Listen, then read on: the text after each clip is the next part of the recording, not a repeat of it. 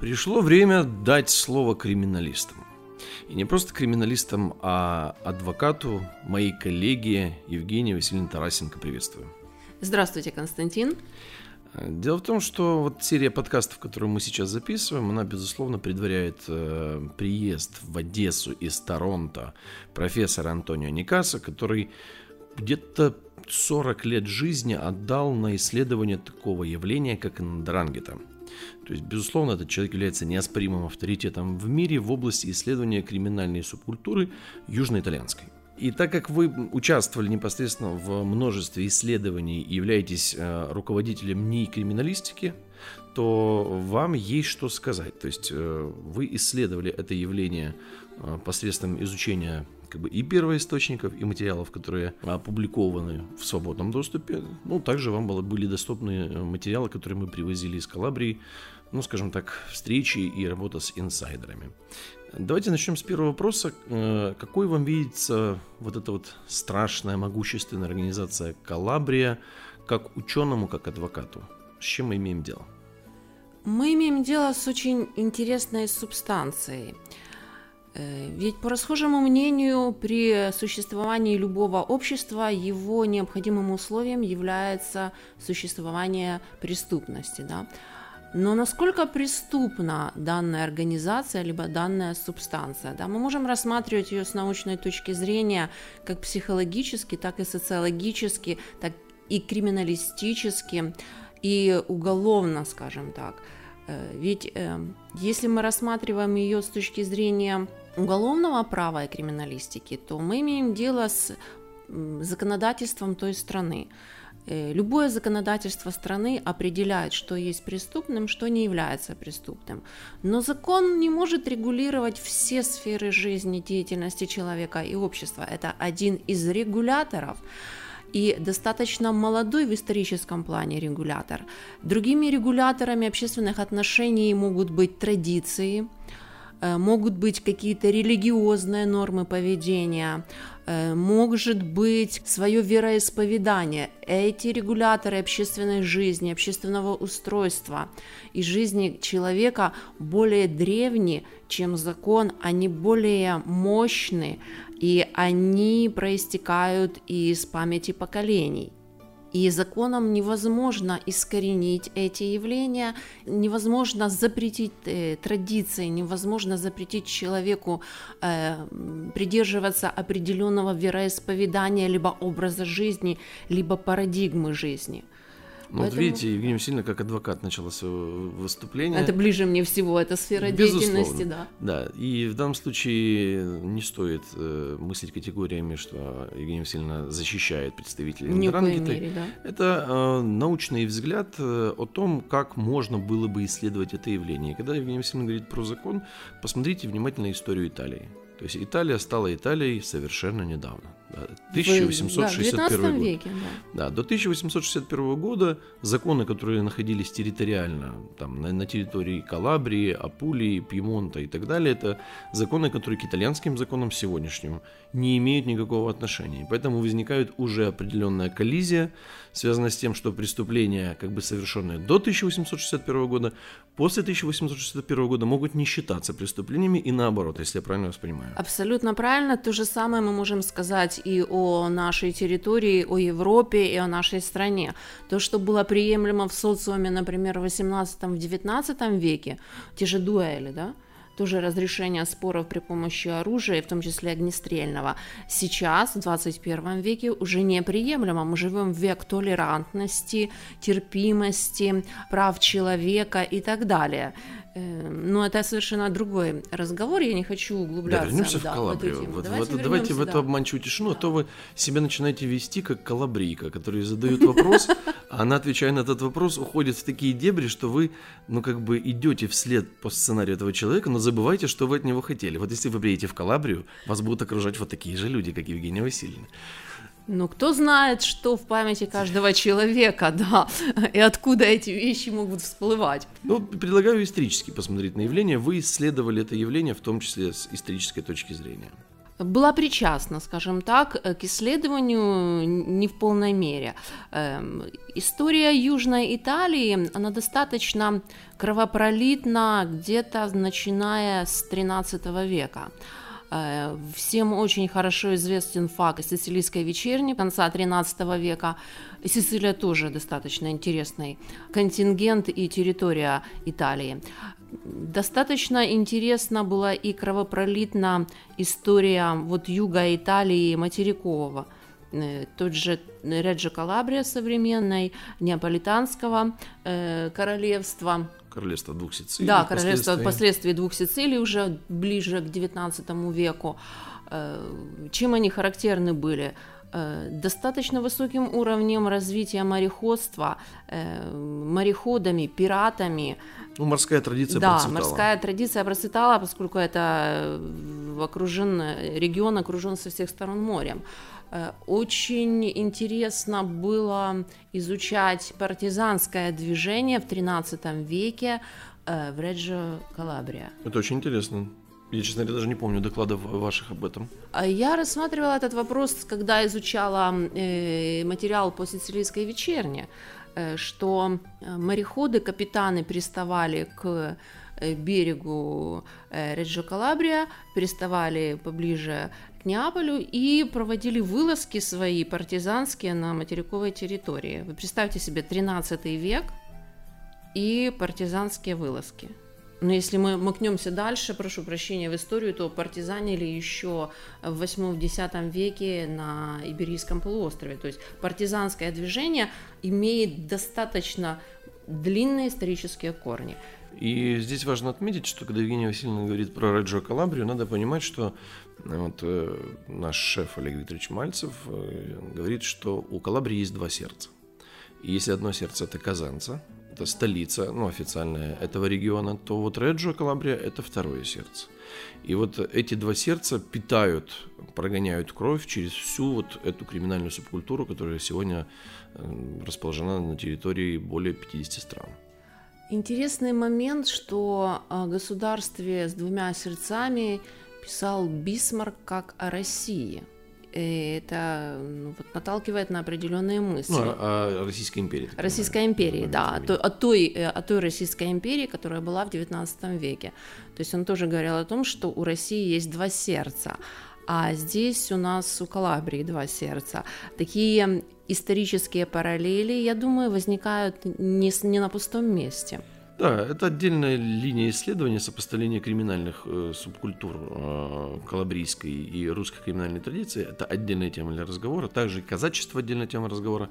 Да, не хотелось бы касаться. Но вот э, предпосылки к тому, чтобы возникла эта калабрийская субкультура криминальная, самая мощная на данный момент времени, это вот, можно было бы рассмотреть в этот самый 13 век. Да? То есть всегда есть предпосылки, то, что формирует характер философию людей на той или иной территории. Что еще можно отметить вот из э, тех исследований, которые вы проводили о партизанском движении? Каковы они были? Да, потому что уже в 16-17 веке мы знаем, что это территория, которую покрестил, скажем так, Франческо Вилардита, и это атакующая система, да, которую мы называем технологией номер 54.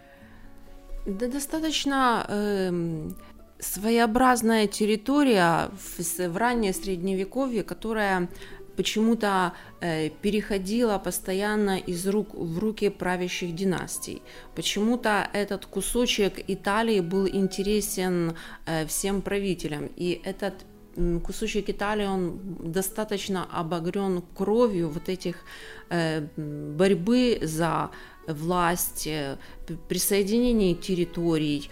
Э, и это, я думаю, легло в основание формирования вот характера современного гражданина да, того региона. Э, то есть люди были не согласны с тем, чтобы кто-то приходил и присоединял их кому-то, либо насаждал свою власть.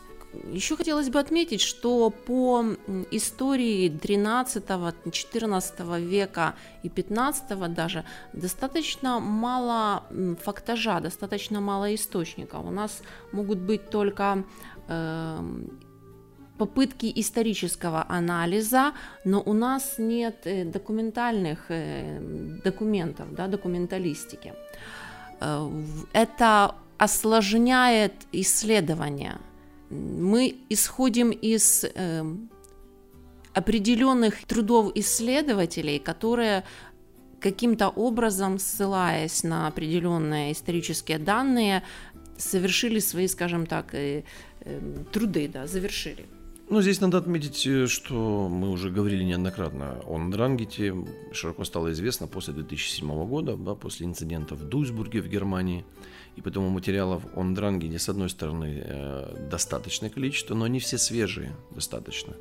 То есть это вот поколение, скажем так, Антонио Никаса, его коллег, да, и, может быть, предшествующее поколение. А вот э, если мы пойдем в обратном направлении, то у нас будут большие проблемы, и начинаются они, как вы помните, с того, что профессор Мериндони, э, это коллега, друг Олега Викторовича, во время одной из экспедиций, расчерчивая карту Италии, на вопрос, что было здесь, когда шеф задает вопрос, вот Калабрия, да, то товарищ Мериндони говорит Камора, Камора. То есть, видите, профессор Мериндони – это специалист достаточно высокого уровня, авторитетный специалист в Италии – в области военной науки. И для него как бы известны только факты камеры. Но мы с вами говорим про Ндрангету. Видите, названия совершенно разные и субкультуры совершенно разные.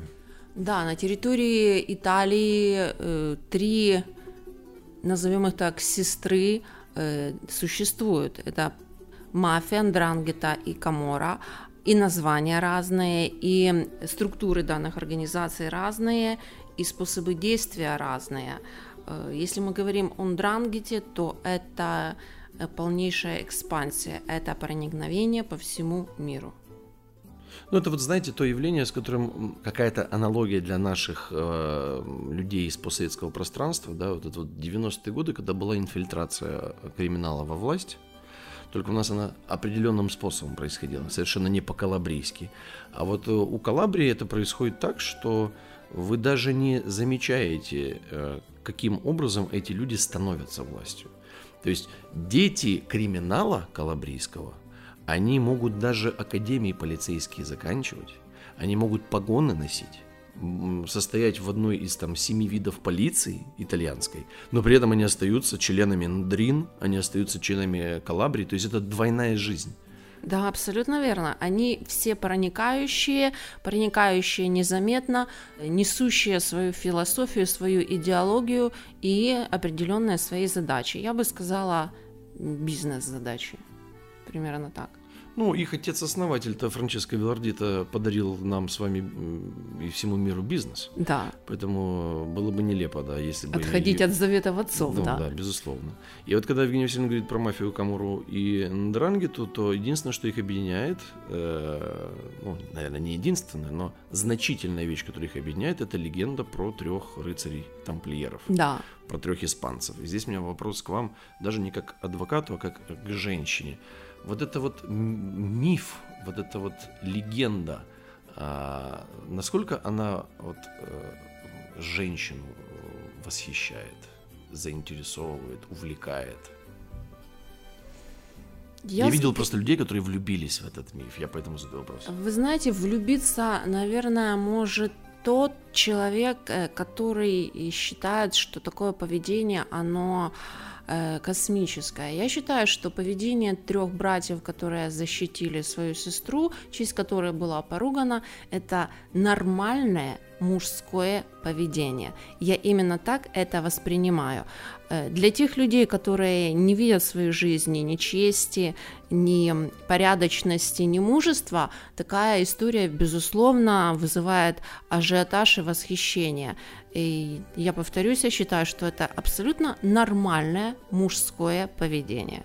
Поэтому я и воспринимаю эту историю, во-первых, как миф, как определенную сказку, а моя реакция абсолютно спокойная на это на все. А при этом вы знакомы с исследованиями Олега Викторовича достаточно тесно, и вы, вероятнее всего, изучали материалы, основанные на переводе книг того же самого профессора Антонио Никаса, да, «Злые языки», «Братья по крови» и прочие вещи. А, вопрос следующий. Вот если бы вы посмотрели как адвокат на а, вот эту криминальную субкультуру. Но первый вопрос, стали бы вы защищать представителей этой криминальной субкультуры как адвокат? Адвокат – это врач. И как врач, э, придерживаясь, надеюсь, клятвы Гиппократа, оказывает помощь юридич... Э, медицинскую, прошу прощения, так и адвокат. Адвокат защищает закон, а не клиента, а клиенту он предоставляет правовую помощь. То есть адвокат – это охранитель процедуры и соблюдения закона. Поэтому я говорю всегда о том, что нельзя отождествлять адвоката и клиента. Если у человека есть право на защиту, это право должно быть гарантировано, и это право должно быть реализовано. И, безусловно, в деятельности адвоката существуют некие морально-этические моменты, но они не настолько существенны и не настолько важны. То есть клиент – это работа. Я объясню очень прагматично, очень просто. Это просто работа. Клиент или адвокат? Э, клиент для адвоката клиент, это работа, да. А если мы поднимемся немного выше, то это э, реализация защиты, реализация защиты его прав и соблюдение процедуры привлечения его к ответственности, да, э, добиваясь либо уменьшение наказания, либо оправдание в связи с тем, э, насколько доказана стороной обвинения его виновность. И вот это очень интересный момент. А, так как вы знакомы с методами действия этой криминальной субкультуры, с философией, а, вопрос следующий. Как вы думаете, насколько легко или просто или сложно защищать представителей Ндрангеты? Ну, учитывая, что они всячески как бы скрывают любые причастности к совершению преступления. И один из авторов книги, кстати, которую переводили на русский язык, к моменту, когда мы заканчивали переводить на русский язык, его э, карабинеры как раз вместе с военной полицией э, на заседании одной из ндрин, ячеек Ндрангеты, арестовали писателя – да, который оказался не, ну, не, не просто писателем, да. И э, был обвинительный приговор. Но обвинительный приговор был на очень непродолжительный срок. Да, то есть они как бы вот э, по уму действуют, я понимаю, вот с точки зрения, это умный криминал. Я думаю, что Дрангете вообще не нужны адвокаты. Во-первых, они молчат на допросах, адвокат, работа адвоката с клиентом предполагает общение с клиентом для того, чтобы э, оказать ему помощь, потому что он оказался в ситуации, в которой не планировал оказаться. Э, члены же Дрангиты делают все запланированно, осознанно, э, абсолютно.